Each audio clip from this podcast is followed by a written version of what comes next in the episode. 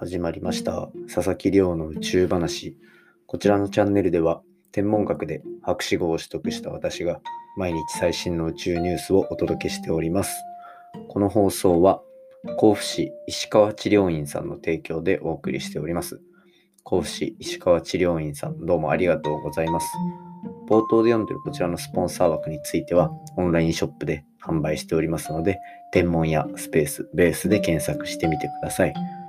こちらでの売り上げはですね、私のこのポッドキャストを日本一のポッドキャストにすべくですね、設備投資であったりだとか、あとはインタビュー代だとか、もろもろに使わせていただきますので、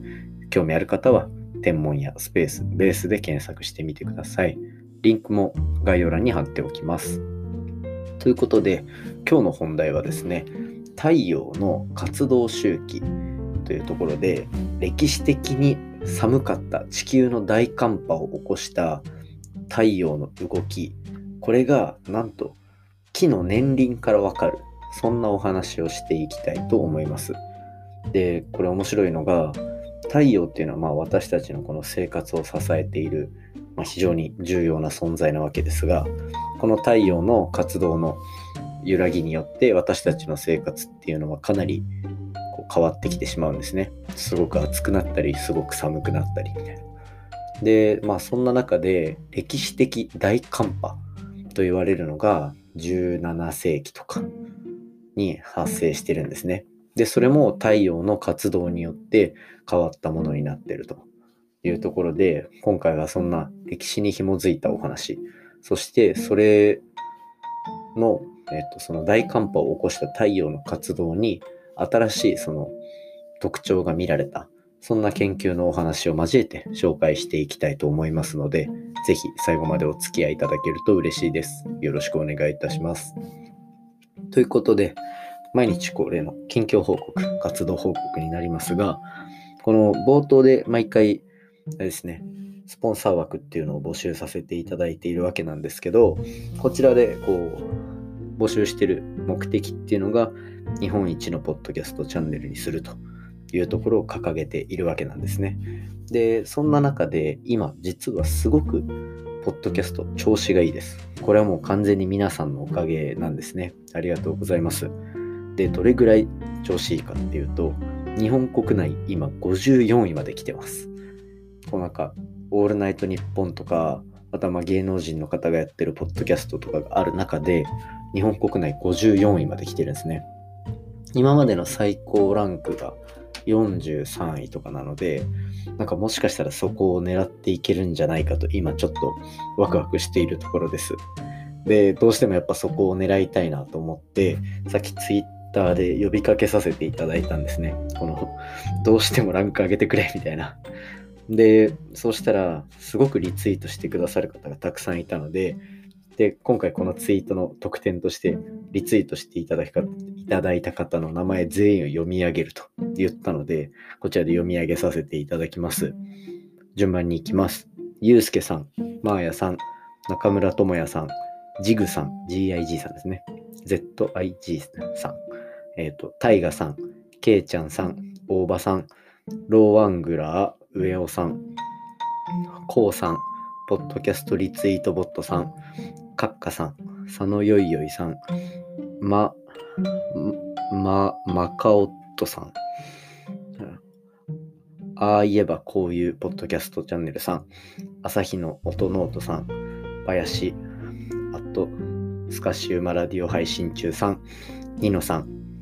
これら18名の方のご協力のおかげで、チャンネルすごい拡散することができました。本当にありがとうございます。でですね、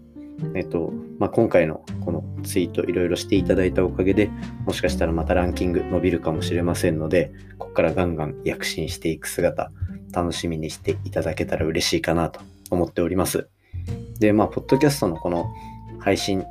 始まりましたとかっていうのは、Twitter とか Instagram とかでいろいろ書いたりしてるので、まあ、ちょっと日常気になるななんていう方もぜひそちらも覗いてみていただけると嬉しいです。まあ、とにかくこの皆さんに応援してもらってるなっていうところをすごく実感できるそんな数日を過ごしておりまして非常に嬉しく思ってます。これからもガンガン更新していくので、皆さん応援よろしくお願いいたします。ありがとうございます。ということで、今日の本題に入っていきたいと思います。今日の本題は、木の年輪を見ることで太陽の歴史が明らかにできるというお話をしていきたいと思います。で、今回の話は最終的にこの地球に起こった歴史的な大寒波を生み出した太陽が異常に活動性が低かったそんな頃のお話までつながっていくちょっとスケールの大きな話になってきます。でそもそもその大寒波とか云々の前になんで太陽とその地球の環境が関係あるのかっていう話なんですけど太陽っていうのは11年の活動周期というものを持ってます。有名なのがこの太陽の表面にできる黒点と呼ばれるものですね。この黒点と呼ばれるものは何と言ったらいいんでしょう。太陽の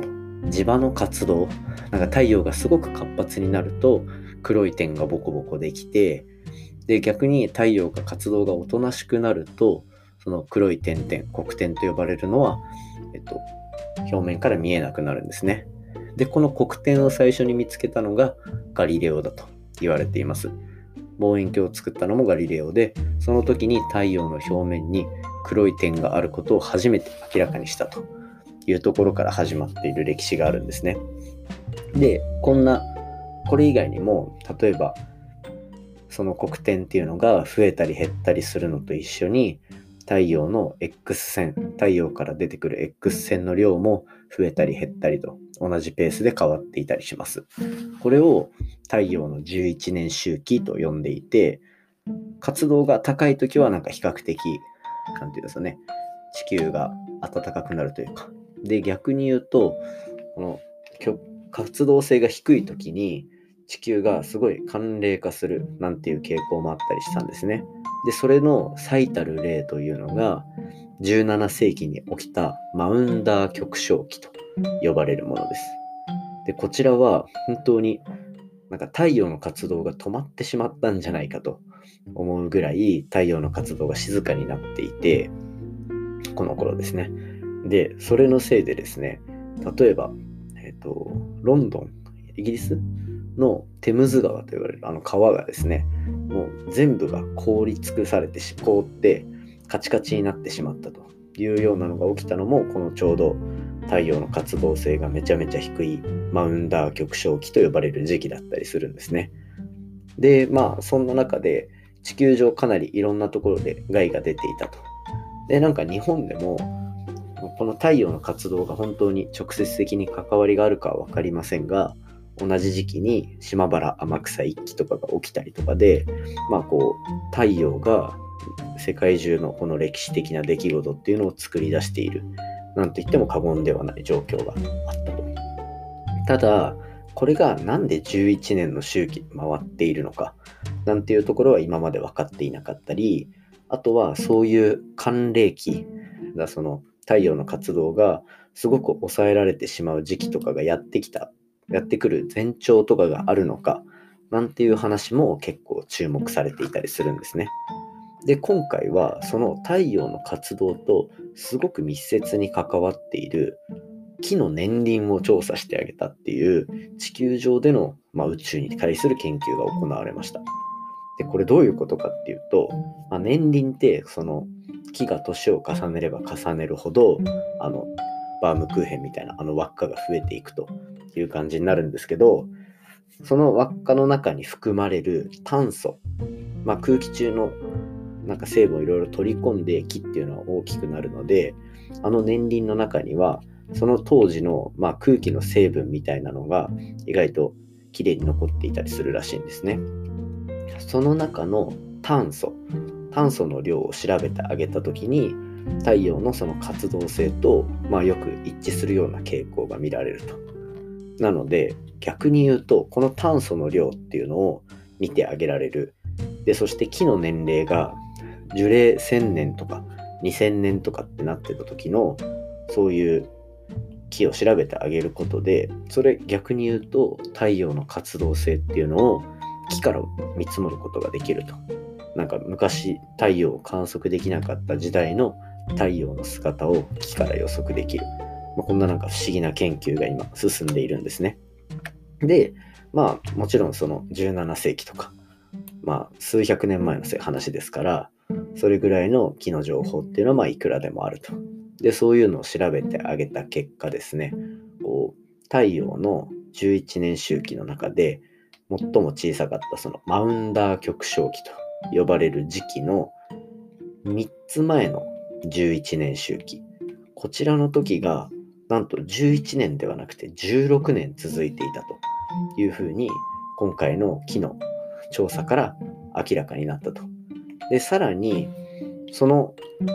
次ですね、2つ前、マウンダー極小期というその地球に寒冷期をもたらしたマウンダー極小期の2つ前の周期、11年周期の2つ前の周期は、なんとそちらも12年から15年ぐらい続いていたんじゃないかと言われてるんですね。なので、こう、歴史的な太陽の低い活動性が起こる前に、ずっと続いている11年周期っていう波が崩れると。で、その崩れたことによってしわ寄せなのかどうかわからないけど、そういう極小期っていうのがやってきてしまったっていうところで、それが結局地球に大きな損害をもたらしたなんていう研究が今回明らかになりました。なので、こう、実際に見ることができない昔の姿っていうのを地球上のなんか別の物質から発見することができるという、これまた面白いお話でした。今回の話も面白いなと思ったら、お手元のポッドキャストアプリでフォロー、サブスクライブよろしくお願いいたします。